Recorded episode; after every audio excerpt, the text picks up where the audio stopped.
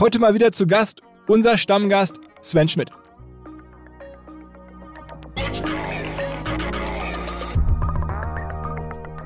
Klar haben wir aktuell eine Geldflut. Und klar treibt auch die Geldflut, also die Notenbanken drucken Geld, treibt natürlich Multiples, treibt Börsenbewertungen und ist natürlich auch wie ein Brandbeschleuniger ähm, für die Specs. Aber zu sagen, das Ergebnis spielt dann keine Rolle. Irgendwann musst du als Firma zumindest profitabel werden.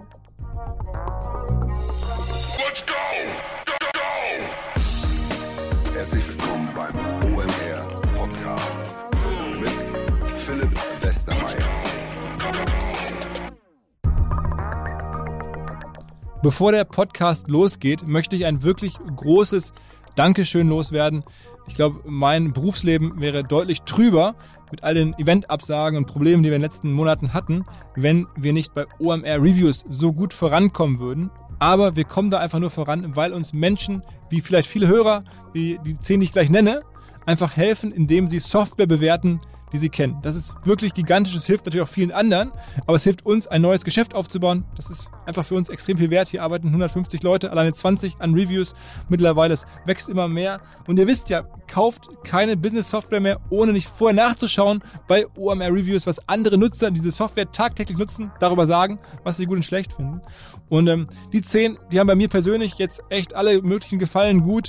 Wenn ihr mal zu OMR kommen wollt, ohne Ticket, irgendwas braucht, whatever, sagt mir Bescheid. Die 10, das ist die Weltrangliste der Top 10 OMR Reviews Geber. Ich bin einfach nur happy und möchte Danke sagen an Johannes Wiese, an Jan-Niklas Steg, an Andreas Malaun, Marc-Antoine Franke, Gleb Tritus, Serhat Kaya, Marco Meindorfer, Johanna Bellenberg, Henring Christophers, Manuel Wortmann. Wenn ihr mal was von OMR braucht, sagt jederzeit bitte Bescheid.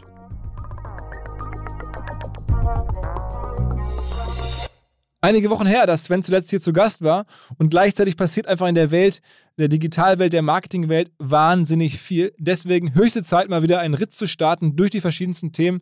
Wir haben gesprochen über Specs aus Deutschland oder aus Europa, aber auch aus Indonesien. Was hat das mit Deutschland zu tun?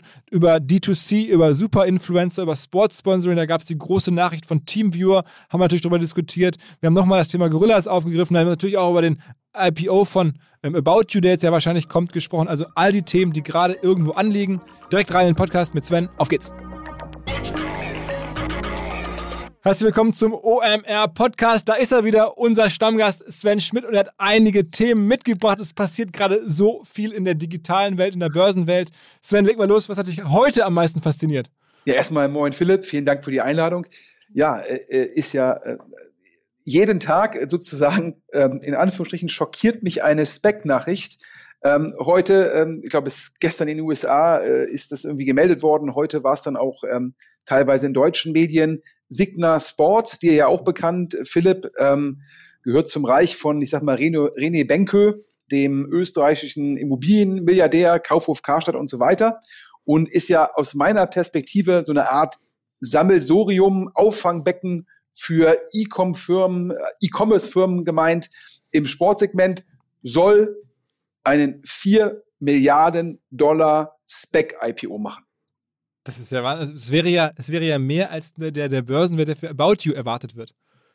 Ich glaube, der, der Börsenwert von About You, ich glaube, der war ja mal so bei 3 Milliarden. Ich glaube, gegeben äh, die, die neuen Multiples ähm, für Wachstumsfirmen, ähm, wird er sicherlich höher sein. Ähm, dementsprechend. Aber es ist ja, glaube ich, auch der About You IPO.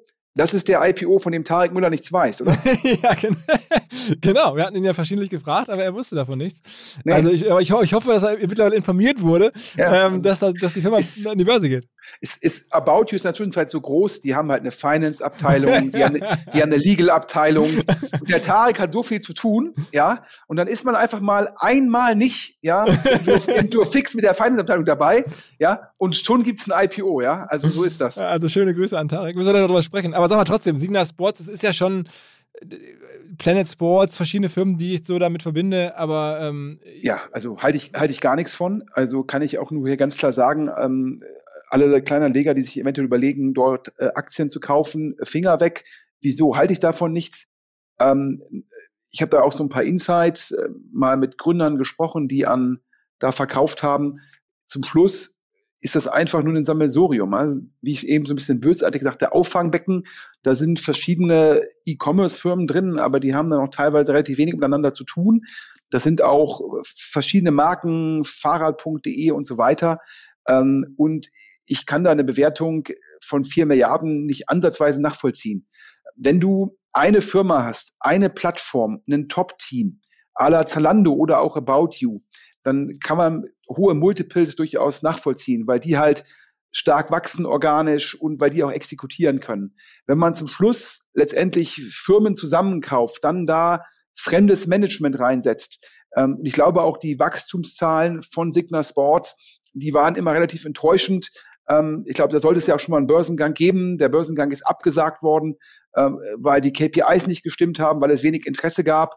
Und klar wird Covid-19, also Corona, ähm, dafür Rückenwind gesorgt haben, auch bei deren Umsätzen, gerade das Thema ähm, Fahrräder natürlich ähm, aktuell Boommarkt, aber dennoch, ja, ähm, ich glaube, das ähm, Vierfache ähm, des Handelsumsatzes äh, für eine Firma, die letztendlich ja, also kann ich vorne, hinten einfach nicht äh, nachvollziehen. Und ich hätte schon bei dir äh, im ähm, Podcast bei Deutsche Startups gehört, ähm, da hattest du auch da mal den, den, den Lilium-Spec, den es jetzt ja auch demnächst geben soll, da bist du auch noch nicht so ganz überzeugt von, ne? Ja, ich habe gesagt, äh, also äh, wenn man seine Altersvorsorge vernichten will, würde, würde ich empfehlen, ein bisschen Lilium-Aktien kaufen und ein bisschen Signa Sports-Aktien kaufen. Also für die Hörer, die Lilium nicht kennen, ähm, Lilium, die machen Flugtaxen so. Was ist ein Flugtaxi heute? Das ist ein Helikopter ähm, und äh, im besten Falle zweimotorig mit zwei Piloten, dann dementsprechend auch unglaublich sicher. Und sogar solche Helikopter dürfen nicht über Großstädte fliegen. Also ein Helikopter, wenn man mal in Berlin an den Himmel schaut, sieht man da keine Helikopter. Das gleiche gilt auch für London und Paris. Wieso? Weil der, die, die, die Behörden sagen, so ein Helikopter stellt eine zu große Gefahr dar. Zum einen, wenn es zu einem Absturz kommen sollte, auch wenn der unwahrscheinlich ist, hast du gleich unglaubliche externe Effekte, nämlich der geht halt auf einer dicht besiedelten ähm, Gegend dann runter und hat dann noch halt leider Gottes nicht, in Anführungsstrichen, nicht nur Piloten und Gäste potenziell ähm, tot, sondern halt auch noch ähm, Einwohner einer Stadt. So. Und die zweite Gefahr ist natürlich, ich lade so einen Helikopter in Anführungsstrichen als Terrorist mit Sprengstoff voll und fliegt ihn dann irgendwo rein. Aus diesem Grund siehst du bei deutschen Großstädten ja keine Helikopter und eigentlich auch kaum Flugzeuge. So. Und jetzt, was ist ein Flugtaxi? Ein Flugtaxi, ähm, äh, so wie das jetzt Lilium, Volocopter und Co. positionieren, ist das die Zwangsbündelung aus einem elektrischen Antrieb, also jetzt kein, sag ich mal, kein Gasoline, sondern halt Akku und Co. und autonom fliegen. Also das sind eigentlich zwei Schritte, die dort aber zwangsgebündelt werden. Warum sage ich äh, zwei Schritte? Theoretisch könnte man noch sagen, hier, ich baue für einen ähm, Helikopter einen elektrischen Antrieb und habe da ganz normal Piloten drin. So. Ob das dann wirklich ähm, besser ist, sei dahingestellt. Es gibt durchaus Argumente, die sagen, dass, dass es unglaublich schwer ist, ähm, die Reichweite ähm, da mit Batterien darzustellen, auch aufgrund des Gewichtes der, der Batterien. So. Und dann kommt noch die Thematik ähm, autonomes ähm, Fliegen hinzu. Das jetzt beides ähm, zwangs zu bündeln oder beides parallel umzusetzen, äh, vergrößert nur meines Erachtens die Komplexität. So. Das erstmal zum Produkt per se. Aber jetzt nehmen wir mal positiv an, ähm, das gelingt denen, das zu entwickeln. Ähm, dann ist die Frage, warum überhaupt ähm, solche Flugtaxen dann über deutsche Städten oder über dicht besiedeltem Gebiet fliegen sollten, das erschließt sich mir nicht. Denn das Risiko ist ja viel größer als heutzutage mit einem Helikopter mit zwei Motoren und zwei Piloten. Denn wenn ich keinen Piloten mehr habe, können ja ganz normal Hacker ähm, dieses Flugtaxi übernehmen. Und dann ist jedes Flugtaxi eine potenzielle Waffe für Terroristen. Und zweitens ähm, glaube ich jetzt daran, dass das autonome Fliegen jetzt irgendwie sicherer ist als ein Helikopter mit zwei Piloten. Na, also wenn ich die Wahl hätte, ja, setze ich mich lieber in den Helikopter mit den beiden Piloten. So. Und warum jetzt die Behörden, also die, die Regulatoren, das alles ändern sollten? Also wenn die Gefahr größer wird statt kleiner, erschließt sich mir gar nicht. Daher äh, habe ich das Produktrisiko, das regulatorische Risiko und dann kommt noch Punkt drei und ähm, da ähm, gibt es auf LinkedIn eine schöne Diskussion zwischen Christoph Gerber, dem Gründer von Lieferando, ähm, und Frank Thelen, der über Freigeist bei Lilium investiert ist. Ähm, und da hat auch jemand ähm, das Deck, das Lilium Spec IPO Deck, was deutsche Startups äh, exklusiv veröffentlicht hat, diskutiert und hat gesagt, die nehmen ja eine Auslastung an, ähm, das geht ja gar nicht. Also es, äh, da sind an Annahmen dabei, dass die Dinger de facto voll ausgelastet rund um die Uhr fliegen, vielleicht ein bisschen überspitzt, und dann sind die angeblich profitabel. Und das Lustige ist, ist du hast es ja, glaube ich, auch auf LinkedIn gesehen, ähm, Philipp, der ähm, Christoph Gerber hat dem Frank Thelen angeboten, um 100.000 Euro zu wetten und hat gesagt, ist auch ein ähm, Wort, glaube, ne? ist auch sagen, das ist ein Wort. Das ist schon mal ein, ist ein Wort, ist ein Wort ja, selten also, bei LinkedIn. Ja, ist auf jeden Fall ähm, ähm, zahlt jetzt mehr als das Abendessen ähm, und hat gesagt, hier, ich glaube, in diesem Spec äh, von äh, von Lilium. Das ist auch mal geil. Du bringst, ist immer, immer sehr einfach, so eine Geschichte zu erzählen. Du hast aktuell nicht mal ein Produkt und sagst aber vorher, ähm, ich glaube, äh, wahnsinnige Zahlen und unter anderem, glaube ich, 700 äh, Millionen ähm, EBITDA ähm, im Jahre, ich glaube, 26. Ich muss hier aufpassen, ja. Ich glaube, im Jahre 2026, also in fünf Jahren, steht in diesem Deck von Lilium drin, ähm, sind da ähm, 700 Millionen. Und dann hat der Christoph Gerber geschrieben, Lieber Frank, machen wir die Wette. 100.000 Euro für dich, wenn Lilium 50 Millionen Profit in 2026 macht. Wenn nicht, 100.000 Euro für mich. Das wären wohlgemerkt nur 7% vom Ziel, mit dem laut Börsenunterlagen geworben wird. Also statt 700 Millionen sagt Christoph Gerber, wenn die 50 Millionen Gewinn machen. Darauf sagt Frank Thelen, Christoph Gerber, gerne, ich bin wirklich vom Erfolg überzeugt. Das Produkt wird nach meiner persönlichen Einschätzung wie kommuniziert funktionieren. Ich würde es nur nicht am Gewinn festmachen. Das okay. ist eine geile Aussage. Das ist so ein bisschen so wie zu sagen, ja, mh, hm, Philipp Westermeier, ähm, du sagst, ich mache eine geile OMR-Konferenz, das machst du ja auch jedes Mal, geiles Festival mit geiler Bühne. Und dann sagst du zum Schluss, ja, aber jetzt an den Gästen auf der Bühne würde ich das nicht festmachen wollen.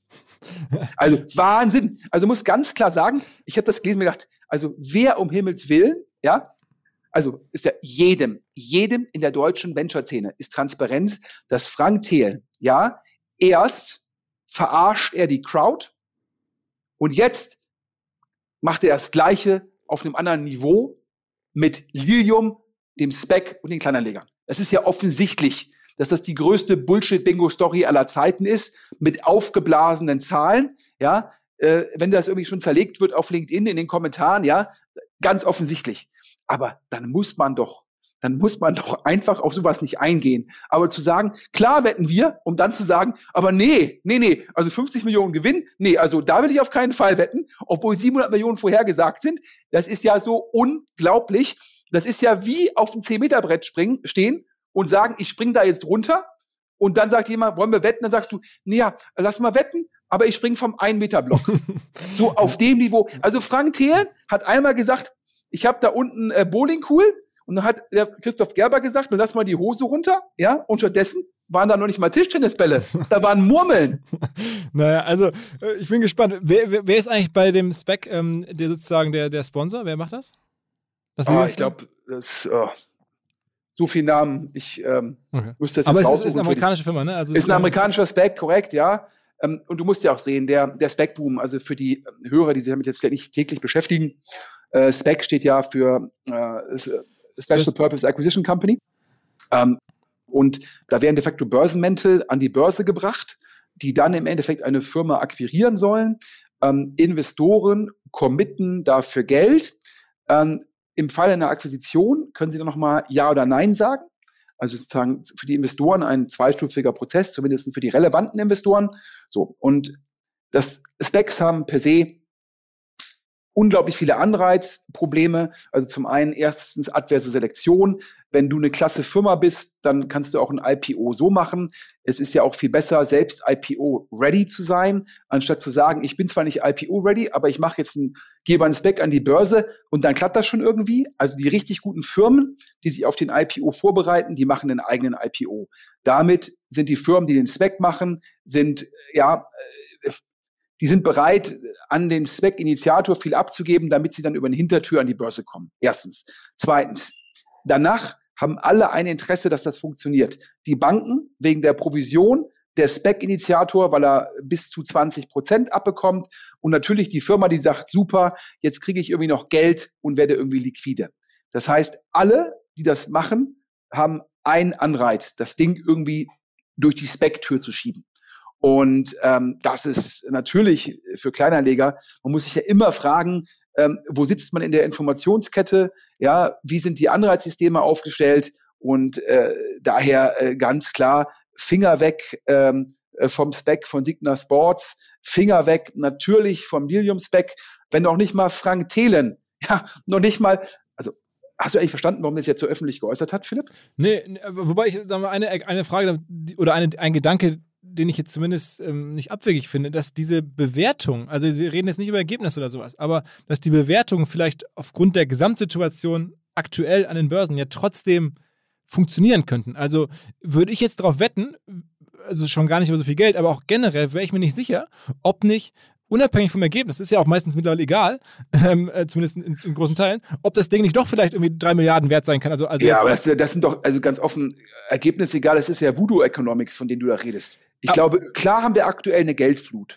Und klar treibt auch die Geldflut, also die Notenbanken drucken Geld, treibt natürlich Multiples, treibt Börsenbewertungen und ist natürlich auch wie ein Brandbeschleuniger ähm, für die Specs. Aber zu sagen, das Ergebnis spielt dann keine Rolle. Irgendwann musst du als Firma zumindest profitabel werden und Cash generieren. Und klar, der WAC, also der, der Zinssatz, mit dem man die zukünftigen Cashflows, freien Cashflows diskontiert, der ist aktuell gering. Ja, alles kapiert, alles verstanden. Aber, aber dennoch, ja, also ähm, zu sagen, ja, äh, was anderes hat auch eine hohe Bewertung und daher kann das auch eine hohe Bewertung sein. Ähm, das, ähm, also, boah. Aber wir erleben ja gerade, ich meine, wir hatten es gestern auch in, in, per WhatsApp hier in, in, der Gruppe diskutiert, Clubhouse, ne? Ein Jahr nach Gründung, vier Milliarden Übernahme. Ja, aber abgelehnt. das war. Nee, nee, nee, nee, nee, nee. Also, oh, oh, oh. Also, äh, das, ob, ob, du meinst jetzt, ob hat Twitter hat angeblich vier Milliarden für Clubhouse geboten und äh, jetzt ist der Spin halt, Clubhouse hätte eine 4 Milliarden Übernahmeangebot abgelehnt und würde jetzt im Endeffekt eine Runde auf 4 Milliarden machen. Also, boah, letztendlich nicht alles, was man in der Presse liest, sollte man glauben. Klar, aber trotzdem die Bewertung von Clubhouse nach einem Jahr wohlgemerkt ähm, und jetzt keine überzeugende Performance, zumindest in Deutschland bislang in der Masse, ähm, ist jetzt irgendwie im Bereich von, naja, schon mehreren Milliarden. Also, ja, aber Ergebnis ist, halt, ist, natürlich ganz weit weg. Ne? Aber ein Riesenunterschied, ein Riesenunterschied, ob eine Firma die privat ist, eine Finanzierungsrunde macht, an der oftmals viele Bedingungen sind. Liquiditätspräferenz, Informationsrechte, Kontrolle, Board Seat, ähm, Pro-Rata-Rechte für die Zukunft, vielleicht sogar Super-Pro-Rata-Rechte. Das heißt, ist was anderes zu sagen, wenn ich ähm, Liquiditätspräferenz habe mit super Pro-Rata-Rechten, dann bin ich zum einen abgesichert potenziell, zum anderen habe ich Optionsrechte. Mhm. Das ist was anderes als zu sagen, ich bin an der Börse drei Milliarden wert und das ist halt ein reiner Common Share. Da mhm. hast du dann keine Absicherung. Mhm. Das heißt, da vergleichst du so ein bisschen ja, ähm, Äpfel mit Birnen. Okay, also wobei es natürlich gerade wirklich überall Übertreibungen gibt. Ähm, wir, hatten gestern irgendwie Clubhouse äh, diskutiert, es gibt diese ähm, Fintech-Firma Plate in den USA, äh, die Visa kaufen wollte und dann nicht zum Zuge gekommen ist, einmal doppelte Bewertung innerhalb von, also überall, wo man also hinguckt, poppen da ganz Sachen wenn, ne? Also klar, wenn die, die, die, die US Fed, also die Notenbank in den USA, hat natürlich noch viel mehr Geld gedruckt als jetzt in Europa. Und das schlägt in den USA äh, komplett durch. Ja, ich habe vor kurzem gelesen, in Florida äh, und Co. haben äh, teilweise jetzt die Mietwagen äh, 500 Dollar am Tag gekostet. Äh, das lasse ich jetzt mal unkommentiert. Ähm, klar, da kommt natürlich irgendwie gestiegene Nachfrage auf begrenztes Angebot, mir ist schon klar. Aber scheinbar gibt es auch die Bereitschaft von Leuten, irgendwie 500 Dollar für einen Mietwagen auszugeben. Also da kommt wirklich alles zusammen. Ähm, und äh, klar, da gibt es in den USA viele Bewertungen, die ich wo ich aus meiner Perspektive, ich bin ja jetzt auch, ähm, ich habe ja sozusagen den ersten, sage ich mal, ich habe den neuen Markt mitbekommen. Ähm, ich habe auch den ersten Nasdaq-Boom 99, 2000 mitbekommen, wo ich halt sage, äh, wow, ähm, da, da geht mir die Kinnlade schon runter, ja. Punkt. Und ich meine, nächstes Thema, du hast es auch hier mitgebracht in den Podcast, ähm, in, in, in, in Indonesien, ja? Travel-Firma, Traveloka, an der, glaube ich, Rocket schon seit Jahren größer beteiligt ist, auch da gibt es jetzt irgendwie, ja, im Reisebereich, was jetzt ja gar nicht der heißeste Bereich ist, äh, auf einmal ein IPO. Ja, klar, also es ist äh, Traveloka. Oder Spec, ist, Entschuldigung, Spec, ne? Ja, also Traveloka ist einen, ähm, so eine Art Expedia in Südostasien. Ähm, und da ist ähm, Rocket beteiligt und da ist immer die These, dass über den Wohlstand oder über das äh, Wachstum, das GDP-Wachstum in Südostasien damit halt auch die Reisetätigkeit steigt und die äh, Ausgabebereitschaft für Reisen. Aber klar, natürlich auch durch Corona natürlich aktuell ähm, eigentlich eine schwierige Situation. Und äh, auch Traveloka soll jetzt über einen Spec ein IPO machen und ein Spec, der unter anderem von Peter Thiel gefördert wird und soll ähm, 5 Milliarden äh, Dollar wert sein. Ähm, und nach meinem Verständnis Rocket um die 20 Prozent. Ja, äh, kann man sich ausrechnen, wenn das also wirklich so sein sollte und die Anteile wirklich liquide sind, dann wäre der Anteil von Rocket an Traveloka eine Milliarde Dollar wert. Ähm, und ähm, ja, ähm, bei Traveloka kann man zumindest noch irgendwie sagen, okay, ähm, nach Corona ist ganz viel irgendwie Reiselust da, dann ist Traveloka in Südostasien sehr gut positioniert. Das ist, wie eben gesagt, ein, ein Wachstumsmarkt und dann hat Traveloka da Skaleneffekte. Da kann man zumindest noch irgendwie herleiten, obwohl ich die 5 Milliarden auch ambitioniert finde. Ja. Aber super für die Leute, die noch bei Rocket investiert sind. Ähm, zumindest äh, den, den Hedgefonds-Kollegen wird es freuen. John Singer ja. oder so ist es, glaube ich. Ne? Ja, Paul Singer, ne? Elliot hat, ähm, hat ja im Endeffekt, also für die Hörer, äh, Oliver Samba hat ja entschieden, ähm, das Listing von Rocket rückgängig zu machen. Ähm, allerdings werden die immer noch im Freiverkehr gehandelt und ein relativ aggressiver amerikanischer Hedgefonds hat ähm, relativ viele Anteile aufgekauft. Ähm, Oliver Samba muss jetzt, glaube ich, mindestens ein Jahr warten, bevor er mit denen einen neuen Preis ausmacht, ähm, weil er sonst das an alle zahlen müsste, ex post, das will er nicht. Und ähm, ja, äh, meines Erachtens, wenn man sich anguckt, äh, welche Anteile Rocket ähm, noch gehalten hat, ähm, das waren ja auch nochmal äh, Westwing und Co. und Traveloka. Ich glaube, das Portfolio von Rocket profitiert zum einen natürlich von den Corona-Rückenwinden, wie natürlich auch von den äh, Börsenbewertungen. Das heißt, ich habe eben nochmal geguckt, ja, also die Rocket-Aktie hat heute kaum reagiert auf die Mitteilung ähm, und notiert, glaube ich, mit so knappen 24 Euro. Ist immer ein bisschen die Frage, wie viele Anteile kann ich wirklich kaufen? Die Liquidität ist natürlich halt arg eingeschränkt, aber da ist der innere Wert sicherlich viel, viel, viel, viel höher. Und übrigens auch ganz lustig, das hast du auch bei, bei Deutsche Startups vor kurzem mal erzählt, dass ähm, hier die Gründer von, von Good Game Studios aus Hamburg, ähm, zwei Brüder, die man gar nicht so häufig im Blick hat, obwohl die echt ein Monster-Ding da entwickelt haben mit, mit Good Game, ähm, dass die auch, glaube ich, 3% an Rocket halten, ne?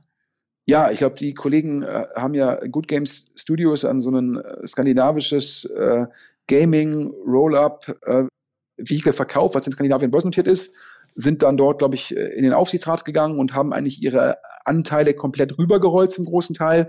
Und ich glaube, diese Firma hat sich äh, mega entwickelt durch, ich sag mal, EBTA, Arbitrage. Du kaufst eine private Gaming-Firma für sechs bis siebenmal EBTA und dann ist sie auf einmal 13, das 13-fache an der Börse wert. Inzwischen haben sich, glaube ich, dazu kommt noch eine Multiple Expansion durch die neuen Bewertungen und dadurch haben die Kollegen halt ähm, das sehr, sehr clever gemacht und haben dann nach meinem Verständnis halt auch Rocket-Aktien gekauft mit der These, dass der innere Wert halt relevant größer sei als ähm, die Bewertung an der Börse und haben jetzt auch so viele Anteile gekauft. Also ist ja auch ähm, wenn du halt mal so drei, drei Prozent hast, über drei Millionen Anteile, kann man sich ja auch hier als Hörer ausrechnen, dass das dann auch, dann hat man auch genügend Skin in the Game, um dann, um dann mit, äh, mit Anwälten, Wirtschaftsprüfern und Co. Ähm, für deine Anteile einen guten Preis durchzudrücken. Mhm. Ist ja immer die Frage, wenn du jetzt für 10.000 Euro Anteile kaufst, musst du immer hoffen, dass es ein Angebot für alle gibt. Weil es sich dann nicht lohnt für dich, ähm, Anwälte und Co. anzuheuern. Wenn du aber halt so 100 Millionen äh, im Portfolio in Rocket-Aktien hast, ähm, dann kann man halt auch ein bisschen Transaktionskosten in Kauf nehmen. Hm. Und weiter geht's. Also, ich meine, wir haben jetzt ja gerade über, über irgendwie Valuations gesprochen. Auch ein Thema, was komplett durch die Decke geht, ist diese äh, sozusagen Mega-Influencer D2C-Entwicklung. Also D2C generell als Thema. Ich glaube, irgendwie Marketing ist wahrscheinlich keine Frage gerade größer als, ähm, wie bekomme ich irgendwie mein Unternehmen D2C-mäßig aufgestellt. Also, Nike macht das gerade vor, wie das funktioniert. Ähm, aber äh, gerade in Kombination mit Mega-Influencern gibt es auf einmal ganz neue Konzepte, die echt ganz gut funktionieren. Ja, ja, also ähm, ich habe es auch, also ich heute habe ich halt drei Sachen wahrgenommen, wo ich gedacht habe, wow, ja, einmal, also das waren nur die Nachrichten von heute, Signa Sports und Traveloka und äh, Skims, da muss ich jetzt auch fairerweise sagen, ist jetzt nicht so mein Fachbereich, das ist, glaube ich, so eine Art ähm, Frauenunterwäsche und zwar von, von, Kim Kardashian. Kim, von Kim Kardashian, die ja ähm, so eine Mega-Influencerin ist, ja, ähm, wahrscheinlich den meisten Hörern viel besser bekannt als mir. Ähm, und die hat scheinbar mit ihrer Marke letztes Jahr 145 Millionen Dollar Umsatz gemacht und hat jetzt Geld aufgenommen auf einer Bewertung von 1,45 Milliarden, also zehnmal Umsatz, was jetzt für eine, für eine Handelsmarke in Anführungsstrichen ein durchaus äh, ambitioniertes Multiple ist, wahrscheinlich getrieben durch Wachstum und Co. Von Thrive Capital, das ist ähm, äh, New Yorker, ich hätte eigentlich gesagt VC, in der Zwischenzeit muss man fast sagen, Growth Investor von dem ähm, äh, Bruder vom Schwiegersohn von Donald Trump. Äh, äh, also einem der Kushner-Brüder. Und ähm, ja, 154 äh, Millionen Dollar haben die da reingesteckt. Und äh, da habe ich natürlich sofort gedacht, sofort per WhatsApp an den Philipp geschickt. Philipp, äh, wird Zeit, dass äh, Westermeier und UMR auch äh, eine ähm, für Männer, so für, für Männer, so schicke Boxersport äh, und äh, von dir gepusht, oder? Ja, auf jeden Fall. Kriege ich wahrscheinlich auch in so eine Bewertungsrange. Ähm, also, aber man, also man merkt ja, was da gerade los ist. Und ich meine, man, ich kriege das Thema, also im Marketingbereich ist es vielleicht, glaube ich, äh, wenig Trends, die gerade größer sind. Ähm, auch wenn man guckt, was da jetzt gerade passiert im deutschen Bereich, Capital Bra macht einen Eistee, äh, Materia macht einen Rucksack, also auch deutsche sozusagen Influencer ja. ähm, in allen Bereichen sind gerade aktiv. Und das klappt ja. ja auch ganz gut, ne?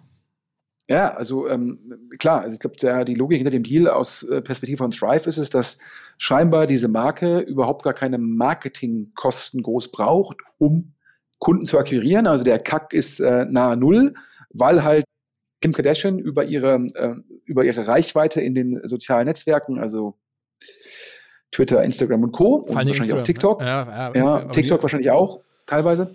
Ähm, äh, da halt die Kunden halt so generiert. Und ähm, das ist natürlich ganz spannend. Ne? Was heißt das? Also das ist natürlich irgendwie für manche Medienfirmen, die früher der Gatekeeper waren und das natürlich auch sehr gut über Anzeigen und Content Marketing monetarisiert haben. Für die ist das ein Problem weil die dadurch umgangen werden.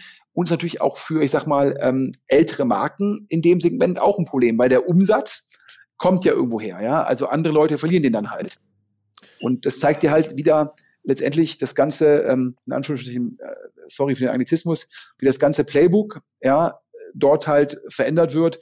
Aber natürlich auch die Bewertungen zeigen dir auch da, dass die Geldflut ähm, natürlich auch eine große Rolle spielt. Das ist äh, daher nochmal, wie eben gesagt, ähm, der Brandbeschleuniger. Aber jetzt, ähm, ja, Philipp, ohne Scheiß, ja, ich, du hast ja gesagt, man, eigentlich müsste OMR äh, Reebok kaufen und ähm, im Endeffekt hier äh, OMR meets Reebok und dann noch irgendwie schön äh, Social Media und Influencer. Ähm, also eigentlich müsstest du ja auch mit diversen Specs im Gespräch sein. ja, ja, ist, ist nicht so. Aber ich meine, was auf jeden Fall so ist. Das heißt, das heißt, du kannst das hier dementieren. Ich kann das hier dementieren, ja. Das heißt, der Fokus gilt weiter OMR-Reviews. Naja, ist so, ist so. Ähm, aber ich meine, wenn man jetzt wirklich Influencer ist, das ist genauso geil wie eine Aktie zu sein aktuell. Oder irgendwie, weil das, du, der, der Wert, ohne dass du viel tust, steigert sich einfach. Du, ich bin mir sicher, Kim Kardashian hat auch im letzten Jahr einfach überproportional mehr oder bessere Angebote bekommen. Die ganzen Cristiano Ronaldos, alle alle werden noch mal mehr bekommen haben, als sie ohnehin schon bekommen haben vor ein, zwei Jahren für ihre Posts oder für ihre, äh, mittlerweile sind es ja keine Posts mehr, sondern man macht ja eigentlich nur noch Kollaborationen. Also jeder Influencer, der eine gewisse Größe hat, macht ja keine einzelnen Kampagnen mehr, sondern er macht ja eigentlich nur noch irgendwie große eigene Produkte mit, mit Brands zusammen. Aber das, was da bezahlt wird, was da jetzt gerade möglich ist, das ist immer noch, finde ich, underreported, wie das hier im, im, die, die Welt eigentlich umbaut. Ne? Ja, klar. Wir haben gestern die Statistik gelesen, dass, glaube ich, jetzt äh, natürlich auch durch Corona getrieben, äh, die Handynutzung nochmal um 30 Prozent gestiegen ist. Oder also die Handynutzung im Sinne von ähm, Online-Sein über Apps oder auch im, im Browser nochmal um 30 Prozent gestiegen. Das heißt, ähm, letztendlich der, der Marktanteil dieser Kanäle äh, auf Basis der gesamten Zeit eines Konsumenten hat nochmal zugenommen. Und da dann die Leute natürlich auf der Instagram-App, TikTok-App oder wo auch immer sind, werden dann auch die Influencer A, ja, haben noch mehr Zeit, erreichen noch mehr Zeit vom Nutzer und teilweise natürlich auch mehr Follower. Und das in der Kombination, ja, sieht man das Ergebnis hier. Und äh, dennoch geht dann natürlich schon so ein bisschen die Kinnlade runter. Und ähm, ja, äh, aber ich, ich rede ja hier eigentlich mit einem Influencer. Ich weiß gar nicht, ich traue mich gar nicht mehr zu gucken, wie viele LinkedIn-Follower du hast, weil dann werde ich ja depressiv. ja, aber ich meine, du siehst selbst im B2B-Bereich mittlerweile also wenn mir Clubhouse eins gezeigt hat, ne, habe ich ja schon zu Lea vor kurzem im Podcast gesagt, wie krass amerikanische VCs irgendwie auf Aufmerksamkeit und, und Reichweite auch irgendwie abfahren. Was da gerade passiert, das ist ja, war ja lange Zeit getrieben wirklich von, von irgendwelchen VCs, die da irgendwie bei Clubhouse aktiv waren und alle da versucht haben, sozusagen ihre Aufmerksamkeit irgendwie zu steigern. Ähm, das ist also. Ja, aber da muss natürlich fairerweise sagen, ist ja so, der Job von VCs ist ja normalerweise Arbeitsfrühstück, kurz ins Office, Arbeitslunch, ja, Meetings machen und abends auf ein Event. Ja, das ist der normale Tagesablauf eines VCs. So, jetzt in Corona-Zeiten haben die alle eine Lebenskrise, ja, weil nur Zoom-Calls auf die Dauer ist ja auch ein bisschen langweilig. Und da war natürlich Clubhouse, ähm, ja, ähm, war da ja im Endeffekt, das war ja sozusagen äh, das neue Berlin-Mitte. Hm. Ja, mal gucken, also mal gucken, ob es klappt, ähm, wie das da jetzt weitergeht. Wir sliden mal kurz in einen Hinweis hinein und zwar ein Hinweis auf einen neuen Tarif von Vodafone. Insbesondere für Geschäftskunden gibt es den Smart Business Digital Tarif. Der richtet sich an Selbstständige, an Freiberufler, an halt Geschäftskunden jeglicher Art, die vor allen Dingen Flexibilität und einen guten Preis zu schätzen wissen. Der Preis heißt in dem Falle 17 Euro pro Monat. Man bekommt dann eine ganze Reihe von extra Features, zum Beispiel auch das My Office Number Feature. Also wenn man irgendwo anruft, wird es so aussehen, als wenn man von einer Festnetznummer angerufen wird und halt nicht von einer Handynummer. Kann man vielleicht gebrauchen, gerade im Homeoffice. Ansonsten gibt es 10 Gigabyte Datenvolumen. Es gibt eine Telefon- und SMS-Flat in alle deutschen Netze, inklusive europaweitem Roaming, High-Speed-Internet und so weiter und so weiter. Schaut am besten selber nach vodafone.de slash business.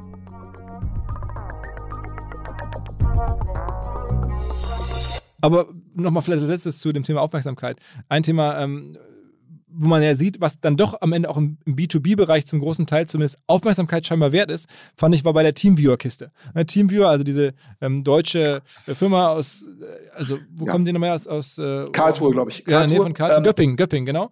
Ja. Ähm, ist, also ich sage mal ganz kurz, 8 Milliarden Market Cap, äh, echt eine super coole deutsche Digitalfirma, eine halbe Milliarde Umsatz, ich glaube 170 Millionen Ergebnis so, Größenordnung und machen halt so Remote-Steuerung von Computern, ähm, Fernsteuerung und Wartung von aller Arten von digitalen Geräten, ich glaube auch irgendwie Gabelstapler, alles, was man sich so vorstellen kann, können die digital warten, also macht irgendwie total viel Sinn und dass die jetzt auf einmal Trikotsponsor werden von Manchester United in der Nachfolge eines Automobilkonzerns. Ja. Die zahlen pro Jahr 55 Millionen Euro. Also ja, TeamViewer letztendlich ähm, äh, B2B-Software ähm, natürlich jetzt auch ähm, durchaus, also, also äh, war ja in PE-Hand dann an die Börse gebracht worden.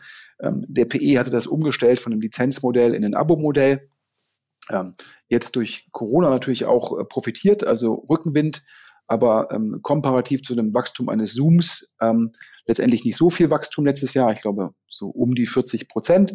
Also eine starke Wachstumszahl, aber gegeben die Sondersituation hätte man vielleicht auch mehr, mehr erwarten können. Ähm, zum Schluss ist es ja so, ob es nun Zoom ist oder Teamviewer oder äh, ähnliche Firmen. Ähm, also wir nutzen jetzt irgendwie bei Maschinensucher irgendwie Teams im Rahmen unserer Office-Lösung. Zum Schluss zwei Punkte. Also A, das Produkt ist ja irgendwann relativ austauschbar. Ja, du kannst irgendwie einen Link verschicken, um dann Screensharing zu machen. Ich glaube, das ist eins der, das Hauptprodukt von TeamViewer. Ähm, und dafür gibt es ja jetzt in der Zwischenzeit auch schon Konkurrenzangebote und sicherlich differenzieren die sich teilweise über Schnelligkeit und so weiter, aber zum Schluss relativ ähnlich. Ja, und dann kommt es darauf an, ja, äh, wie baue ich eine Marke auf, wie mache ich Kundenakquisition. Und äh, warum kann ich dafür als Firma viel Geld ausgeben? Zum Schluss sind meine Cost of Goods Sold, also die COX, ja, relativ gering. Das heißt, wenn ich jetzt einen neuen Enterprise-Vertrag mache mit einem DAX 30 Konzern zur Nutzung von Teamviewer, keine Ahnung, vielleicht im Jahr zwei, drei Millionen Euro, dann habe ich wahrscheinlich zum einen natürlich ein bisschen Traffic-Kosten und zum anderen ein bisschen Betreuungskosten, aber wahrscheinlich habe ich 80 Prozent Marge auf dem Deal. So. Und das heißt, ich muss natürlich in der Lage sein, ähm, in einem Markt, der der dann meines Erachtens relativ austauschbar wird. Ähm, klar, TeamViewer hat irgendwie meines Erachtens gekauft im Bereich Augmented Reality, um sich dort zu differenzieren, aber das ist im Endeffekt eher die Zukunft und nicht die Gegenwart. In der Gegenwart haben die ein Produkt, was, was man meines Erachtens, wo es sinnvoll ist, sich über Marke zu differenzieren. Denn zum Schluss ist das Zoom irgendwie durch PR, Rückenwind, wie auch immer, hervorragend gelungen. Und Teamviewer meines Erachtens ähm, nicht so stark komparativ. Und wenn ich also diese Logik habe, ich habe ein Produkt, was global funktioniert, was letztendlich ein horizontales Produkt ist, was also für jede Firma interessant ist. Also jeder Firma ist ein etwaiger Kunde und was hohe Cox hat. Wenn man das in die drei Sachen zusammentut und ja auch die Distribution ist ja ein SaaS-Produkt, das heißt, ich brauche jetzt auch keine, äh, ich bin, ich kann sofort in jedem Land das Produkt anbieten. Wenn man das alles nimmt, macht es halt total viel Sinn, ja, zu gucken, wie baue ich Marke auf. Und zum Schluss gibt es da natürlich meines Erachtens wenige Möglichkeiten, die da so attraktiv sind, wie das Trikot von Manchester United. Ja? Ähm, ob die nun wirklich eine Milliarde Fans haben, sei mal dahingestellt, aber die Premier League eine unglaubliche Reichweite, äh, Manchester United eine unglaubliche Fanbasis und zwar eigentlich in allen für Teamviewer relevanten Ländern. Und damit kann Teamviewer zum einen gewinnt man Aufmerksamkeit, man differenziert die Marke und man hat Signaling. Wir sind der Trikotsponsor von Manchester United. Vorher war das irgendwie Chevrolet. Und, ja, ja ähm, ich verstehe das. Also, was, weißt du, was bei den Trikotsponsorings, also ich verstehe diese Reichweiten, klar, wenn man da jetzt sagt, irgendwie, wie viele Leute das dann immer sehen, die Einschaltquoten und dann, also, ja. das ist alles gigantisch. Aber was mich immer so ganz stutzig macht bei der ganzen Trikotwerbungskiste, ist halt, wenn man so den Test macht und sagt, okay, kannst du mir jetzt sagen, wer ist aktuell Trikotsponsor, sagen wir mal, von jetzt irgendwie Liverpool? Ja? Oder kannst du mir, das, weiß niemand, das ist immer, niemand kann das mir mal sagen. Also es ist immer so, ich teste das mal und habe das Gefühl, das ist komplett wertlos, weil selbst die härtesten Fußballfans wissen dann ja, auf einmal nicht. Aber wer, wer ist der, Trikot, wer ist der Trikotsponsor von Bayern? Von Bayern? Von Bayern? Von Bayern. Bayern. Bayern München. Ja, Bayern München. Ähm, ich hätte jetzt gesagt. Oh, Philipp, nicht. Du darfst natürlich als Vodafone-Partner sozusagen ähm, das Wort gar nicht in den Mund nehmen. Ich vergaß, es ist so ein bisschen wie als Düsseldorfer redet man ja auch nicht über Köln. Siehst du, siehst du, siehst du. Danke für die Rettung. Also, also lieb, liebe Hörer, ja, ähm, Philipp ist dann doch eher ähm, ein Hockey-Fan. Ähm, Hockey-Fan als ein Fußballfan, das kam jetzt hier raus. Ähm, wie die Kanzlerin ist er immer nur Fußballfan, wenn es gerade PR, PR wirksam notwendig ist. Also ja? bei Dortmund hätte ich es gewusst. Bei Dortmund hätte ich das mit 1 und 1 gewusst, weil das wirklich auch so ein, so dieses blaue Ding da drauf. Ähm, ja, okay. Das finde ich, aber sonst, Immerhin, jetzt hast du dich, jetzt hast du dich ja noch gerettet. Nein. Aber sag mal ganz kurz eine andere Frage zu Teamviewer. Weil, als ich das wahrgenommen habe, dachte ich zum ersten Mal, okay, dachte ich im ersten Moment, okay, dieses ganze Modell da jetzt zu werben, das richtet sich eigentlich in Wahrheit gar nicht an Endkunden, so wie du es gerade beschrieben hast, sondern in Wahrheit ist das mehr oder weniger ein Schrei nach Aufmerksamkeit oder äh, vor allen Dingen gerichtet an Investoren, an die globale Anleger- und Investoren-Community. Denn ich meine, Teamviewer ist ja gerade im Vergleich zu Zoom, du hast ja gerade auch die Parallele gezogen, uh, komplett unterbewertet. Also, naja, ob jetzt, also ob Teamviewer jetzt komplett unterbewertet ist, wenn man die Wachstumsrate mit einbezieht, darüber kann man schon sehr kontrovers diskutieren. Und wenn man die Markenstärke von Zoom sich anguckt, wie auch immer diese Marke entstanden ist, ja, also muss man einfach sagen, man sagt ja nicht, man macht einen MS Teams Call, sondern äh, generell oder einen WebEx Call, sondern das heißt, wir machen einen Zoom Call. Also die haben es ja geschafft, so wie ich sage ja nicht, ich gebe jetzt mal was in eine Suchmaschine ein und ich sage, ich google was. So sage ich sogar in Deutschland, ich mache jetzt einen Zoom Call, obwohl ich dann einen MS Teams Call mache. Aber nochmal ganz kurz ähm, die Zahlen für die Hörer, weil das jetzt ja nicht jeder so präsent hat. Ich habe es mir gerade nämlich einmal hier rausgegoogelt. Ähm, also Zoom macht viermal mehr Ergebnis als TeamViewer. Viermal mehr. Und die Bewertung von Zoom ist ungefähr im Bereich von 100 Milliarden und die von TeamViewer ist im Bereich von 7,5 Milliarden. Das ist ja schon, also da sagen wir die, die Marken und naja, Bekanntheitseffekte, die du hast. Ich habe ich, ich hab ja jetzt mehrfach gesagt, du musst natürlich ähm, auf die Wachstumsrate abstellen und ähm, das vierte Quartal von Zoom ähm, war äh, 370 Prozent Wachstum gegenüber dem Vorjahr. 370 Prozent Wachstum. Und die haben im vierten Quartal haben die 900 Millionen Dollar Umsatz gemacht.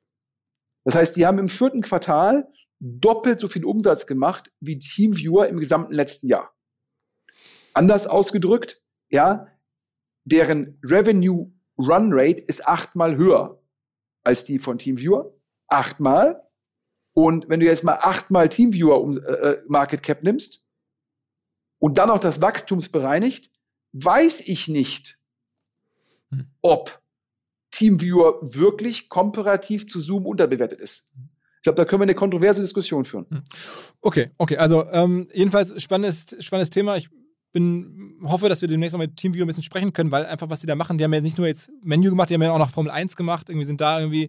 Ja, Formel, Formel 1 bin ich jetzt persönlich nicht so ein Fan von, weil ich glaube, das ist bei Weitem nicht so ein Signaling ähm, wie, Men, wie Menu die Brust und vor allem glaube ich auch, dass dieses Signaling ist jetzt schon 100% gegeben mit dem Trikot von Manchester United. Da brauche ich nicht additiv die Formel 1. Also die Formel 1 würde ich jetzt sagen, ist wahrscheinlich neigungsorientiert. Aber Neigungsorientiert, du weißt ja. Das, das kenne ich von dir. Ich, ja, ja, absolut. Also daher, ähm, auch ich tappe ab und zu diese Falle. Ja, leider. Also ich meine, unsere, es ist ja unsere gemeinsame Neigung, auch wenn du sie mir jetzt absprichst, weil ich nicht die Telekom mit Bayern München sofort äh, verknüpft habe. Aber ähm, ja, unsere Tokio-Reise, äh, wir hätten sie gerne gemacht, ist wahrscheinlich jetzt auch hinfällig, ne? Oder ist de facto hinfällig, ne? Ja, ja, vielleicht für die Hörer, der, der Philipp und ich wollten letztes Jahr ähm, nach Tokio zu den Olympischen Spielen fahren und ähm, dann haben wir es natürlich in dieses Jahr rübergerollt, in der Hoffnung, dass es dann auch für ähm, Zuschauer möglich ist. Und da hat, ähm, glaube ich, jetzt das Organisationskomitee bzw. die japanische Regierung entschieden, dass man ähm, aufgrund der Corona-Situation, ähm, äh, dass eigentlich da nur die Sportler und ähm, sozusagen die Akkreditierten ähm, da einreisen dürfen. Und daher äh, mussten wir da jetzt leider Gottes ähm, entsprechend die Reise absagen. Ähm, aber, aber, aber, aber, ich habe genau, du wolltest gleich schon, äh, Olympia, äh, du bleibst Olympia trotzdem anderer Form, kann man sagen, treu und hm, fängst ja, hier wieder ja. an mit neigungsorientiertem Verhalten. Ja, ja, korrekt. Das, was ich äh, gerade ähm, ähm äh, Teamviewer und äh, Formel 1 unterstellt habe, der äh, Formel 1 sozusagen ähm, des Formel 1 Sponsorings. Ähm, ich, ähm, ich war bei den Olympischen Spielen 2008 in Peking und 2012 in London und das war einfach gigantisch. Und ähm, jetzt ähm, ist ja der ähm, ehemalige Marketingchef, Marketingleiter von Futura Düsseldorf, ähm, Ex-Rocket-Mitarbeiter, der dann bei Manchester United war und glaube ich vorher bei BCG, also ein echter Topmann, der ist ja ähm, Geschäftsführer da ähm, von dieser, sage ich mal, ähm, Marketinggesellschaft vom Deutschen Olympischen Sportbund, also vom Nationalen Olympischen Komitee geworden, ähm, der, der Dr. Alexander ähm, Steinfort und ähm, ja, und ähm, über den haben wir jetzt die Möglichkeit bekommen oder ähm, äh, ich, ich, ich darf sozusagen ähm, ähm, da Geld ausgeben und wir werden, ähm, Maschinensucher wird letztendlich ein eigenes Team haben bei den Olympischen Spielen in Tokio. Und was sind da für Athleten drin? Also das eigenes Team ist jetzt ja äh, vielleicht mal kurz. Also, also keine Nation, sondern ein, ein, ja. also, Maschinensucher also, Nation.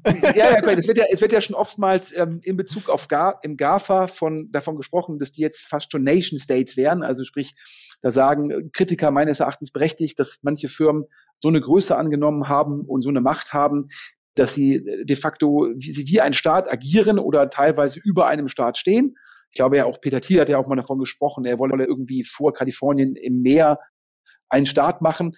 Also daher, das sehe ich persönlich sehr kritisch und äh, nicht, dass die Leute jetzt denken, Maschinensucher sei jetzt schon ein Nation State und würde sozusagen als Land bei den Olympischen Spielen antreten. Ich glaube, äh, äh, wenn, wenn, wenn, wenn ich da wäre, ja, dann, ähm, ja, dann, ähm, ja, dann äh, wäre wär schon nicht schlecht. Ähm, nein, wir werden Partner und ähm, Partner des Deutschen Olympischen Sportbundes, Partner des, des Nationalen Olympischen Komitees und ähm, werden da im Endeffekt äh, zusammen mit den zehn Sportler auswählen, die in Anführungsstrichen äh, für uns antreten. Also da werden wir dann ähm, als Maschinensucher die zusammen präsentieren und sagen, hier, das sind die Sportler und äh, wenn die da Medaillen gewinnen, dann machen die auch Videos für uns. Also letztendlich äh, Sportler in Anführungsstrichen als Influencer ähm, für Maschinensucher. Ähm, die können wir jetzt noch nicht bekannt geben. Das hängt auch davon ab, dass die Qualifikation. Aber deutsche Sportler oder, oder, oder, Deutsche, deutsche, deutsche, deutsche, deutsche. Ist also eine, ist eine, ist jetzt muss man auch ganz klar sagen, ist kein keine kein Sponsorship ähm, mit dem äh, japanischen Organisationskomitee oder mit dem IOC selbst, sondern halt ähm, da mit der deutschen Einheit. Und dort werden wir Partner. Und ähm, im, Aber okay, also du, du, lässt ja am Ende dann nicht irgendwelche holländischen Hammerwerfer reinverhandeln, sondern du hast schon namhafte Leute. Ja, ja, also ich, ich sage ja, ich will ja auch äh, in Anführungsstrichen, dass die Maschinensucher-Sportler eine Medaille gewinnen. Und um jetzt auf die Sportart zurückzukommen, mit der du dich auskennst, also gucken wir schon, dass wir einen deutschen, ähm, dass wir einen Hockeyspieler haben und eine Hockeyspielerin, ah, weil ja die deutschen Hockeymannschaften, die haben ja immer, dass eine von beiden eine Medaille gewinnt, ist ja schon fast sicher. Wo, wobei, also ich bin ja wirklich irgendwie, also kein Spieler, aber, aber hier durch, auch durch Hamburg irgendwie Fan geworden und ähm, verfolgt es sogar auf der Zone ein bisschen. Die haben ja gerade ja. Hockey Nations League, haben sie gezeigt, haben, waren in Argentinien und so, haben zweimal gewonnen, habe ich gesehen. Ähm, aber trotzdem in den letzten Jahren waren die nicht so stabil. Aber die haben jetzt einen guten neuen Nationaltrainer hier aus Hamburg vom UAC, von dem alten Moorfürste-Verein. Ich verfolge das so ein bisschen Hockey. Mal Ja, gucken, mal gucken, mal gucken. Ja, ja, Also, also ich, der- ich merke schon, also Hockey ist auf auch der jeden Fall eine Nationaltrainer ist wirklich top. Also das, wir, drei- wir driften jetzt ab, aber dieser. Typ hier, so ein, also bin ich großer Fan davon. Ähm, Kais Al-Sadi heißt der, ähm, habe ich immer erlebt als, als, als, als Du, du Hockeytrainer. bist, einer, der, du bist einer der wenigen Deutschen, die den Hockey-Nationaltrainer benennen können, aber den Fußball-Nationaltrainer nicht. Doch, den, noch, also wir- würdest du, lass mal kurz nachgucken, Bild.de, ob was Neues, aber, aber, also bis vor kurzem war es ja noch, der, der Kollege Löw. Naja, Den egal. kennst, den kennst du aber auch nur wegen den äh, Nivea-Sponsoring, oder? genau, als, als Super-Influencer. Ähm, sag mal, nochmal ein anderes Thema. Ähm, dein, eine andere Prognose von dir, die scheinbar jetzt aufgeht, äh, Champions League.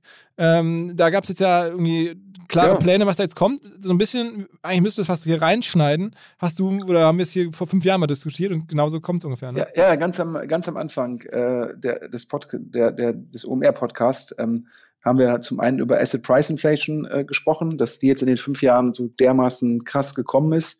Ähm, da hätte ich wahrscheinlich noch irgendwie auf Basis meiner These noch viel mehr machen müssen. Und das Zweite, was ich damals gesagt habe, da ging es um die Frage Zukunft der Bundesliga versus Premier League. Und da habe ich gesagt, zum Schluss sind ähm, Fußballligen Plattformen. Und ich habe gesagt, dass ähm, die Premier League hat da äh, die meiste Nachfrage im Sinne von Zuschauern, kriegt dadurch das meiste Geld für die ähm, Fernsehrechte, kann dadurch die besten Spieler kaufen und die besten Trainer. Und dann hast du irgendwann so einen Flywheel-Effekt, ja, um den nächsten Anglizismus, das nächste Hype-Word zu gebrauchen. Also erst sage ich Plattform, dann sage ich Netzwerkeffekte und dann Flywheel-Effekt. Ähm, und das ist ja auch letztendlich eingetreten und die Bundesliga hat ja in der Zwischenzeit eine geringere Monetarisierung, was jetzt die Fernsehrechte angeht. Ähm, und dann habe ich gesagt, ja, die einzige Gefahr ist natürlich immer, dass die, oder die einzige Rettung oder Gefahr, wie auch immer, beides ist natürlich das, dass die Premier League sozusagen, oder für die Premier League ist dann halt, dass ähm, sich noch eine europäische Superliga herausbildet. Und ja, es scheint ja so zu sein, dass die äh, Champions League aufgebohrt wird. Ähm, nach Hörensagen angetrieben von Real und Barca in Spanien und von äh, Juve und AC Mailand in Italien und auch von PSG und die Bayern und Dortmund wehren sich auch nicht, weil die natürlich zum Schluss den allen transparent, dass sie aufpassen müssen, ähm, dass sie zum Schluss äh, nicht der größte Händler ähm, auf Tradoria sind und aber alle anderen auf Amazon sind. ähm, um mal das Beispiel, äh, damit den Leuten transparent wird, was ich damit meine. Ja, und jetzt kommt ähm, zumindest im ersten Schritt so eine, so eine de facto eine Tabelle, 36 Teilnehmer mit nur zehn Spielen in Anführungsstrichen. Und ähm, die ersten acht ziehen direkt ins Achtelfinale und ähm, dann haben die in der Tabelle von 9 bis 16 haben einen Play-In, um den nächsten Anglizismus zu verwenden, also es äh, ist mir sehr unangenehm, haben dann den Play-In Heimspielrecht gegen ähm, 17 bis 24. in der Tabelle. Ja, und das ist ja schon der erste Schritt zu einer europäischen Superliga. Also auf jeden Fall die Kluft innerhalb eines Landes wird dann noch größer. Die Top-Vereine, die, die da mitspielen dürfen, die kriegen noch mehr Kohle und der Rest wird abgehängt. Was dich jetzt nach Hören sagen oder dem Ruhrgebietsflurfunk, sag ich mal, äh, Ja. nicht davon abhält, trotzdem irgendwie dich für Stadionnamenrechte zu interessieren. Irgendwie. äh, Ja, ja, also es, äh, ich, ähm, wir glauben ja als Maschinensucher, ähm, für die Hörer, die jetzt, ich war jetzt als Stammgast nicht, nicht so regelmäßig dieses Jahr, also wir sind letztendlich ein, ein B2B-Anbieter, also daher äh, teilweise natürlich der Teamviewer-Logik da ähm, nicht, nicht fremd, ähm, sind letztendlich das, was mobile oder Immo-Scout für Autos und ähm, Immobilien sind, sind wir für äh, gebrauchte Maschinen, also gebrauchte industrielle Maschinen und sind da ähm, der Marktführer in Europa mit einer ungefähren Reichweite von 10 Millionen Käufern pro Monat. Also auch durch Corona hat die Transition offline zu online beschleunigt und hat unsere, würde ich sagen, ähm, hilft uns da, was die Nachfrage auf unseren Plattformen angeht. Also ich höre da ein bisschen raus, ihr seid auch ein bisschen so ein Spack-Kandidat, ne? Äh, ich glaube, äh, also ich würde jetzt sagen, äh, also äh, würde ich jetzt bescheiden sagen, ich, ich würde eher auf uns wetten als auf Lilium. okay. Aber dann, dann aber mit Direct Listing. Ja, äh, also äh, wir sind eine profitable Firma und äh, dementsprechend äh, könnten wir dann analog zu Coinbase, würde ich sagen, eher Direct okay. äh, so, und ähm, letztendlich ist natürlich Sportsponsoring, du hast ja erwähnt, wir waren Trikotsponsor von Michael van Gerven, wir sind der größte Sponsor der zweiten Fußball-Bundesliga, wir haben die Handball-WM gesponsort, ähm, wir wollen jetzt die Olympischen Spiele in ähm, Tokio und Peking sponsoren, das ist ein Zweijahresvertrag. Und ähm, wir hatten ja schon mit dem MSV Duisburg über die Namensrechte am Stadion verhandelt. Ähm, da geht es natürlich äh, um, um drei Sachen. Zum einen Employer Branding, also sprich in der in der Stadt oder in der Gegend, wo man aktiv ist, noch bekannter zu werden, weil ich ja immer sage, eine Top, Top, Top Firma wirst du nur mit Top, Top, Top Mitarbeitern. Du brauchst also richtig, richtig, richtig gute Leute, um eine großartige Firma zu bauen. Und dafür musst du dich dann halt, musst du halt eine gewisse Bekanntheit haben, um dann diese Leute anzuziehen. Und dafür ist natürlich Namensgeber bei so einem Stadion äh, gut. Das zweite ist, ist, ist natürlich ein äh, sehr, sehr gutes Signaling. Dann nach draußen zu sagen, hier, wir sind Marktführer, wir sind äh, Namensgeber eines Stadions ähm, und das für einen langen Zeitraum. Das gibt auch dann signalisiert halt auch den Kunden Planungssicherheit, dass man mit uns planen kann als Vertriebskanal. Und das dritte ist natürlich auch ähm, natürlich teilweise auch überregionale Bekanntheit, die man damit erzielen kann. Und zum Schluss gilt es natürlich bei unserem gesamten Sports-Sponsoring, ähm, geht es natürlich darum, dass wir neben den reinen Online-Performance-Marketing-Kanälen auch Marke aufbauen. Und ähm, auch dafür halte ich das für richtig, aber jetzt, äh, bevor du dich zu sehr freust und denkst, äh, wir lösen Weltteams ab. Ja, genau. Ähm, welches, welches Team wird's? Also Schalke Arena, denn, denn das, das wäre so ja. geil, wenn es die Maschinensucher Arena wäre. In ja, das, äh, das wäre auf jeden Fall vom Signaling sicherlich ähm, ähm, jetzt mal abgesehen von den aktuellen Verwerfungen, ja, ähm, auf Schalke übrigens äh, der Trivago CEO ist gestern. Axel Hefer, äh, ja, Aufsichtsrat. Axel Hefer ist, ist gestern wieder in den Aufsichtsrat von Schalke ja. zurückgekehrt. Gut, da gut, sehr gesagt, gut für den Verein, sehr gut für den Verein. Sehr gut für den Verein, aber es zeigt dir halt auch, was für eine hohe Leidensbereitschaft Axel Hefer hat. Krass, also ich meine, der, der ist ja, ich hatte den vor kurzem mal in einem Zoom-Call erlebt, äh, auch, da ging es auch um Schalke. Ähm, da sagte er so als Einstieg, ich bin der CEO von Trivago, das ist gerade ein bisschen schwierig in der Corona-Zeit und ich bin halt ein riesen Schalke-Fan. Das ist auch, also ich meine, das ist schon richtig bitter. Ähm, aber, also, also, muss man sagen, ich bin da dem Typen äh, wirklich, äh, dem Axel da super dankbar, ähm, weil das ist jemand, den ich äh, echt schätze und dass der mit seiner Qualität, glaube ich, dem Verein da mehr helfen kann als viele andere Kollegen. Ja, also Axel Hefer, der ist äh, AAA. Ähm, ich habe mit dem Axel studieren dürfen und der war schon im Studium ähm, top, top, top. Und ähm, ich glaube natürlich, dass solche Leute Schalke nur helfen können. Ähm, ich glaube, zum einen die Managementkompetenz, die digitale Kompetenz. Der war vorher CFO von Trivago. Der, der Mann kann zahlen. Ähm, der ist ein unglaublich großer Gewinn für Schalke. War ja auch schon immer, war ja schon mal Aufsichtsrat, war dem Verein immer nah. Also daher klasse. Aber ich will zugeben, ähm, ich glaube, das ist ähm, sogar mit so einem Topmann wie Axel Hefer. Schalke 04 ist aktuell ein ganz dickes Brett da traust doch nicht mal du dich, Philipp, oder? also ich, ich glaube, ich könnte nicht ansatzweise so viel helfen wie der Axel, aber ähm, nee, ich hätte jetzt so ein bisschen wirklich gehofft, dass, dass du da mit da einen Deal, aber die Arena ist es nicht. Also das ist eine andere Arena im Ruhrgebiet, sagst du. Eine oder? andere Arena im Ruhrgebiet, da sind wir, äh, ich sag mal, kurz davor. Ähm, aber, aber Dortmund wird es auch nicht sein. Ja, doch, doch, also, ich muss, also ich, äh, noch, noch, noch sind wir im Wachsen und ähm, äh, also Dortmund kann ich mir sicherlich in der Zukunft durchaus vorstellen, aber noch sind wir nicht ganz da. Auch übrigens hier ähm, im Thema Employer Branding. Ähm, ich habe ja schon mehrfach hier über den Podcast Leute gesucht. Wir haben jetzt, ähm, wir ähm, äh, wir kooperieren jetzt mit ähm, zwei äh, Professoren von deutschen Top-Unis und da gibt es die Möglichkeit, bei denen zu promovieren. 50 Prozent der Zeit und 50 Prozent parallel bei der Machine Seeker Group zu arbeiten. Warum sage ich Machine Seeker Group? Wir haben nicht nur die Marke Maschinensucher, wir haben auch die Marke Truck Scout 24, wir haben das B2B-Geschäft der Scout-Gruppe erworben, wir haben den Marktführer in Holland oder in Benelux erworben, Werkteugen und wir haben jetzt auch ein transaktionales Angebot mit MSG Auctions. Das heißt, wir sind jetzt schon relativ Gruppe an zwei, drei Standorten und wir haben jetzt mit zwei deutschen Top-Professoren. Welche, welche, welche Lehrstühle sind das? Ja, ich weiß nicht, ob ich das auch, auch schon öffentlich sagen kann, aber ähm, der äh, äh, Professor Burkhard Funk, äh, der mal mit mir eine Firma gegründet hat, der natürlich an der Uni Lüneburg ist und, glaube ich, einer der angesehensten deutschen Professoren für Wirtschaftsinformatik, ähm, mit dem haben wir, der ist ja in unserem Beirat äh, bei der Machine Seeker Group, ähm, und da gibt es die Möglichkeit zu sagen, wenn man im Bereich Wirtschaftsinformatik bei meines Erachtens wahrscheinlich einer der Top drei Professoren in Deutschland promovieren will, beim Burkhard, ich du weißt es ja, ich habe ja schon so oft bei dir über den Burkhardt geschwärmt. Ähm, also selten die Kombination aus ähm, ja, äh, Intelligenz, Interesse, Neugierde und dann so angenehm und bescheiden, also Wahnsinn der Mann. Ähm, und dann ja noch nebenbei irgendwie, ich glaube, die, die eine AdTech-Firma gegründet, die an About You verkauft worden ist, also auch noch unternehmerisch Ja, da kommt irgendwie ähm, alles zusammen. Ich habe immer im Scherz gesagt, ich hätte gerne meine Schwester mit dem Burkhardt verheiratet. also, also in Kürze, wer promovieren möchte und Bock hat auf äh, Fußball und mit Sven nach Feierabend ja. über irgendwelche ähm, ja. Sponsorings zu diskutieren und nebenher ähm, äh, ja, ja das, das, das, gleiche haben wir auch noch ähm, für BWL. Da haben wir jetzt auch bald, ähm, der fängt der erste Doktorand bei uns an ähm, und der dann äh, zusammen, äh, also mit uns ist natürlich falsch, der promoviert dann parallel an der an der Uni Münster, sicherlich eine der Top drei Universitäten für BWL in Deutschland. Und ähm, ja, da äh, sieht man, muss man ähm, äh, gucken, dass man halt, um gute Leute zu bekommen, muss man sicherlich auch spezielle Angebote machen. Und also dementsprechend. Jetzt, jetzt, jetzt, jetzt hör auf, ich möchte noch einen, jetzt hör auf, ich möchte noch einen Gag platzieren, der mir die ganze ja. Zeit irgendwie äh, auf der Zunge liegt, als wir gerade über Stadionsponsoren gesprochen haben. Weißt du übrigens, wer aus meiner Sicht auch ein wirklich geiler Stadionsponsor wäre?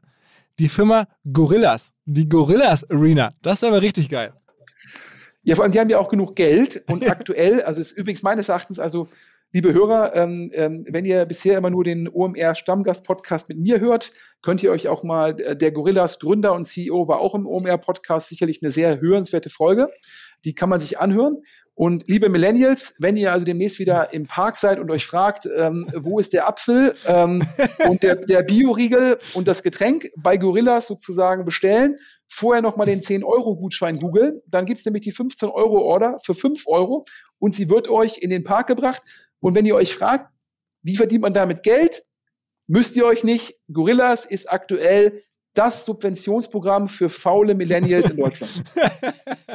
also, wobei man sagen muss, also der, der, der Kahn Zümer, der Gründer war hier, ähm, der, der Pip Klöckner, der ja auch regelmäßig hier im Podcast ähm, Stammgast ist sozusagen, der ist Investor, ist auch extrem überzeugt. Es gab jetzt eine, eine, eine Finanzierungsrunde Milliarden, also Unicorn. Ähm, was siehst du oder was sehen die anders als du bei Gorilla? Ich glaub, ja, ich glaube, also äh, Pip Glockner, das ist der Kollege, der mir immer äh, auf LinkedIn neigungsorientiertes Marketing vorwirft. Was für eine freche Unterstellung. Nur weil ich Fußballfan bin, Darts-Fan bin und Olympische Spiele geil finde, kann ich doch trotzdem Sponsor finden, oder? ja, also, zu Recht. Ja. Dreist sowas. Die Sport 5-Kollegen freuen sich. die Sport 5-Kollegen freuen sich. Ähm, nee, der, äh, ich glaube, die eine Vision ist es, und die hat der Pip Glockner auf LinkedIn, also kann ich auch nur jedem empfehlen, ähm, dem auf LinkedIn zu folgen. Sehr interessanter Content und sehr interessante Insights. Also ernsthaft und äh, übrigens mir bitte auch folgen, damit ich nicht immer so depressiv werde, wenn ich meine Followeranzahl mit der in der Zwischenzeit fast siebenstelligen Anzahl äh, von Philipp Westermeier vergleichen muss. ähm, also der hat gesagt auf, auf LinkedIn, also seine Hypothese ist es zum Schluss ist Gorillas der geteilte ähm, die geteilte Küche das, äh, oder geteiltes Kühlschrank oder äh, der geteiltes Lager eines Häuserblocks. Also dessen, der glaubt an die Vision, dass es in jedem Häuserblock ein Gorillas gibt und alle Leute dann nur mal kurz das Essen daher bestellen oder Essen ist falsch, Essen, Trinken, also Lebensmitteleinkauf darüber machen. So, das ist, glaube ich, die große Hypothese, ähm, dass sich zum Schluss da die Strukturen und das Bestellverhalten komplett ändert. Ja, und wenn in jedem Häuserblock ein Gorillas ist, also das bildlich gesprochen, äh, das übernommen von äh, Herrn Glöckner, ähm, dann ist natürlich auch, äh, dann sind die Lieferzeiten sehr gering, weil dann muss man halt nur drei Häuser weiter. Und B, man kann halt unglaublich viele Orders dann halt auch in einer Stunde abwickeln. Und dann hat man halt Lieferkosten, also sprich Lieferkosten definiert als was kostet mich der Fahrer? Keine Ahnung, 12, 13 Euro plus Nebenkosten, plus Fahrrad, plus und so weiter und so fort. 20 Euro Vollkosten. Und klar, wenn ich irgendwie sechs Orders die Stunde habe, dann habe ich ja nur Kosten von ähm, 3 Euro äh, 33 pro Order und das macht dann Sinn. So. Das ist die These der, derjenigen, die bullish sind und die sagen, der deutsche Lebensmittelmarkt ist irgendwie 300 Milliarden groß und äh, davon sind dann demnächst irgendwie 30 Milliarden über Gorillas-artige Konzepte. Gorillas ist Marktführer. Dann White-Label-Produkte. Mit der White-Label-Produkte erhöhe ich irgendwie meine, optimiere ich meine Kostenquote, also die Cox gehen runter und dann habe ich geringere, habe ich, habe ich, habe ich sehr gute Unit Economics. So, das ist deren Perspektive und die sagen halt, halt Gorillas ist Marktführer, hat irgendwie alle reden von Gorillas genauso wie von Zoom. Das heißt, ohne Marketing, Gorillas entwickelt sich zur Marke, hat dadurch geringere Kundenakquisitionskosten. So. Das ist die bullische These. Meine bösartige Gegenthese ist es, ähm, ich glaube, das sind zum Schluss maximal zwei Orders.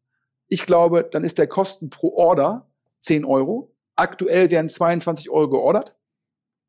Und die 10 Euro zahlen ja die Nutzer eigentlich müssen diese zukünftig implizit mitzahlen oder vielleicht auch explizit, indem eine Ordergebühr genommen wird. Das Geld der Kunden kommt aus dem Nettovermögen. Das heißt, eigentlich müssten die teilweise das Doppelte verdienen, um dann irgendwie, also 20 Euro verdienen, um sich 10 Euro Orderkosten zu leihen. Also, und diese, diese aktuelle Subventionierung, dieser aktuelle Marketing-Wettkampf zwischen Gorillas und Flink und in London irgendwie vier, fünf Firmen, der, der ist ja nicht dauerhaft, weil irgendwann musst du ja auch schon mal Geld verdienen. Also deine, die, die anfangs diskutierten Voodoo-Economics hin oder her, irgendwann muss Geld verdient werden. Und für mich geht die Rechnung halt nicht auf. Und ähm, weil ich halt nicht verstehe, der Millennial, der zum Schluss 10 Euro seines Nettovermögens, also der Millennial, der muss dann für 10 Euro wahrscheinlich irgendwie zwei Stunden irgendwo arbeiten oder eine Stunde arbeiten, nur um sich dann die 20 Minuten zu sparen, zum Kiosk um die Ecke zu gehen. Das macht ja per se keinen Sinn. Punkt. Und deshalb glaube ich nicht, dass das ökonomisch aufgeht. Und äh, ich habe dann bösartig, glaube ich, im DS Insider Podcast gesagt, also wer mich alle zwei Wochen hören will, ähm, und ähm, übrigens auch, wenn hier jemand dabei ist, der irgendwie Blutsenkemittel, äh, Blutdrucksenkemittel irgendwie verkaufen will, ich bin da der Mega-Influencer äh, in dem Segment. Hm, Habe ich gesagt, Deliveroo, ja. Die machen letztendlich, ähm, die liefern Essen in, in London und in England und äh, es waren acht Milliarden wert, dann sind sie irgendwie auf vier, fünf bis sechs Milliarden gefallen. Letztes Jahr war für den Markt mehr Rückenwind ging nicht. Ja, und die zahlen ihren Fahrern, sind da Gigworker und keine Angestellten. Das heißt, die optimieren auch noch halb in der Grauzone ihre Personalkosten. Und trotzdem hat Deliveroo letztes Jahr über 200 Millionen operativ verloren. Wann wollen die jemals Geld verdienen? Denn irgendwann müssen sie die Fahrer anstellen, dann haben sie höhere Lieferkosten. Jetzt haben sie den ganzen, jetzt kommt die neue Konkurrenz, also die ganzen Gorillas-Klone in London und England, die werden ihnen zu schaffen machen. Dann gibt's noch Uber Eat, ja, und natürlich das meines Erachtens beste Modell, wo man halt nur Bestellungslayer ist, Just Eat. In der Zwischenzeit gehört Just Eat zu Takeaway.com, zu denen auch Lieferando gehört. So, wann soll Deliveroo jemals Geld verdienen? Sie sind meines Erachtens keine 5 Milliarden wert, sondern 0 Euro. so, und bei Gorillas, ich kann es einfach, 22 Euro Warenkorb, da bestellt jemand. Du musst das Lager vorfinanzieren, du musst die Miete zahlen, du musst die Order zusammenstellen, dann fährt jemand mit dem Fahrrad vom Lager in den Park, und wie willst du damit Geld verdienen? Und das geht, es ist für mich, also ja, der adressierbare Markt ist groß. Ja, ich als Millennial oder ich als Kunde, wenn das jemand für mich macht, super, freue ich mich, fließt Geld indirekt von den VCs zu mir. Das größte Subventionierungsprogramm, ja, habe ich ja ein bisschen bösartig gehört, von faulen Millennials. So. Aber wie soll das gehen, Philipp? Wie soll das gehen? Also der, der, der Kahn, der, der Gründer, hat mir das äh, versucht ein bisschen analog zu der zu Lieferando und zu Delivery Hero zu erklären und gesagt, okay, guck mal, ähm, die sind ja auch super Firmen, nur wir sind noch besser, wir haben, müssen keine Restaurants irgendwie beteiligen mit irgendwie einem hohen Warenkorb, wir, wir haben stattdessen irgendwie selber einen eigenen Einkauf und wir haben nicht nur zwei Stoßzeiten am Tag, irgendwie ähm, mittags und vielleicht noch ein bisschen abends, wo überhaupt die Nachfrage da ist, sondern wir haben viel mehr ähm, Käufe am Tag, wir können auch viel besser ausliefern und am Ende sind wir sozusagen eigentlich das bessere Modell im Vergleich zu, zu, einem, zu einem Lieferando oder zu einem Delivery. Das war so ganz ab, ganz. Also, also, das, also das ist irgendwie, oh, jetzt rege ich mich gleich wieder so sehr auf, wie ich, wie ich mich sonst nur über Frank Thelen und ähm, äh, sein Abzocken der Crowd oder jetzt etwaig der Kleinanleger aufregen kann. Aber es ist ja viel besser, wie Takeaway.com ein Layer zu sein und zum Schluss ähm, äh, letztendlich eine Marge zu nehmen, einfach nur um eine Order durchzuleiten das Argument von dem Kollegen könnte ich ja auch sagen, dann müsste ja Google eigentlich alles selbst anbieten. Das tun sie ja auch nicht, sondern sie haben einen Auktionsmechanismus, wie sie halt gucken, dass möglichst viel Deckungsbeitrag bei ihnen bleibt und damit die Wertschöpfungstiefe. Ja, es ist jetzt kein Wert per se, letztendlich einen, einen Lager zu betreiben und Fahrer äh, als Angestellte zu haben. Ja, das ist ja nicht, das, das alleine schafft ja keinen Wert. Aber bevor wir jetzt kontrovers diskutieren, ja, sehe ich schon, äh, OMR macht die PR für den Gorillas Spec IPO. Nee, ich glaube, das nicht, aber ich, vielleicht, vielleicht müssen wir mal den, den, den, den Pip Klöckner mal anhauen. Hier wurde ja auch schon verschiedentlich nach der, nach der großen Diskussion über Gorillas ähm, zwischen euch ja, beiden gefordert. Also ähm, gerne, gerne, ich, ich gerne, werde, also gerne. Ich werde dem Pip mal, mal schreiben, ob er Lust hat, dann können wir es die nächsten Tage mal machen. Ähm, so, aber ähm, das war, glaube ich, jetzt irgendwie eine volle Stunde und wir haben einmal versucht, alles abzudecken von Specs über D2C Thematik wird immer größer, Influencer werden immer reicher, Influencer müsste man eigentlich sein, äh, zu irgendwie, oder Menu-Spieler müsste man sein, oder Teamviewer-Aktionär könnte man sein, ich weiß es nicht. Also ganz viele Themen. Sven, vielen Dank für deine Zeit. Ja, Philipp, ich habe zu danken. Ich hoffe, es war äh, kurzweilig. Mir hat es auf jeden Fall viel Spaß gemacht. Und alle Hörer, die auch so lebhafte berufliche Diskussionen haben wollen, bewerben sich bitte bei Maschinensucher bei sven.schmidt.maschinensucher.de.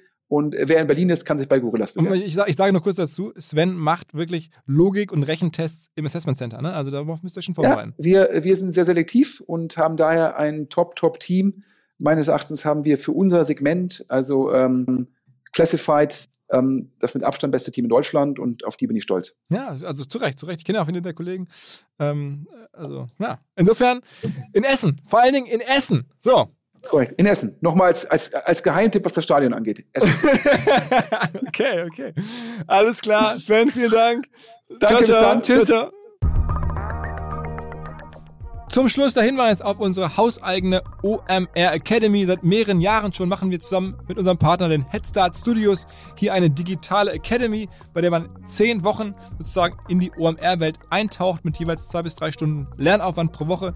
Es gibt verschiedenste Kurse. Allein im April starten drei Stück. Einmal das Thema SEA und Google Ads, dann Digital Marketing Analytics und zum Schluss SEO Fundamentals, alles Kurse, die im April loslaufen. Man, wie gesagt, hat dann nur zwei bis drei Stunden die Woche, wo man sich dann beschäftigen muss. Aus dem Homeoffice von überall her möglich. Am Ende bekommt man ein Zertifikat, man lernt eine ganze Reihe von Leuten kennen. Man ist Teil dieses ganzen Universums hier. Wer Bock hat, schaut mal nach omr-academy.de. Übrigens, es gibt auch Gutscheincodes für alle Hörer. Mit dem Gutscheincode OMR Academy 10 gibt es 10% auf alle Kurse. Dieser Podcast wird produziert von Podstars bei OMR.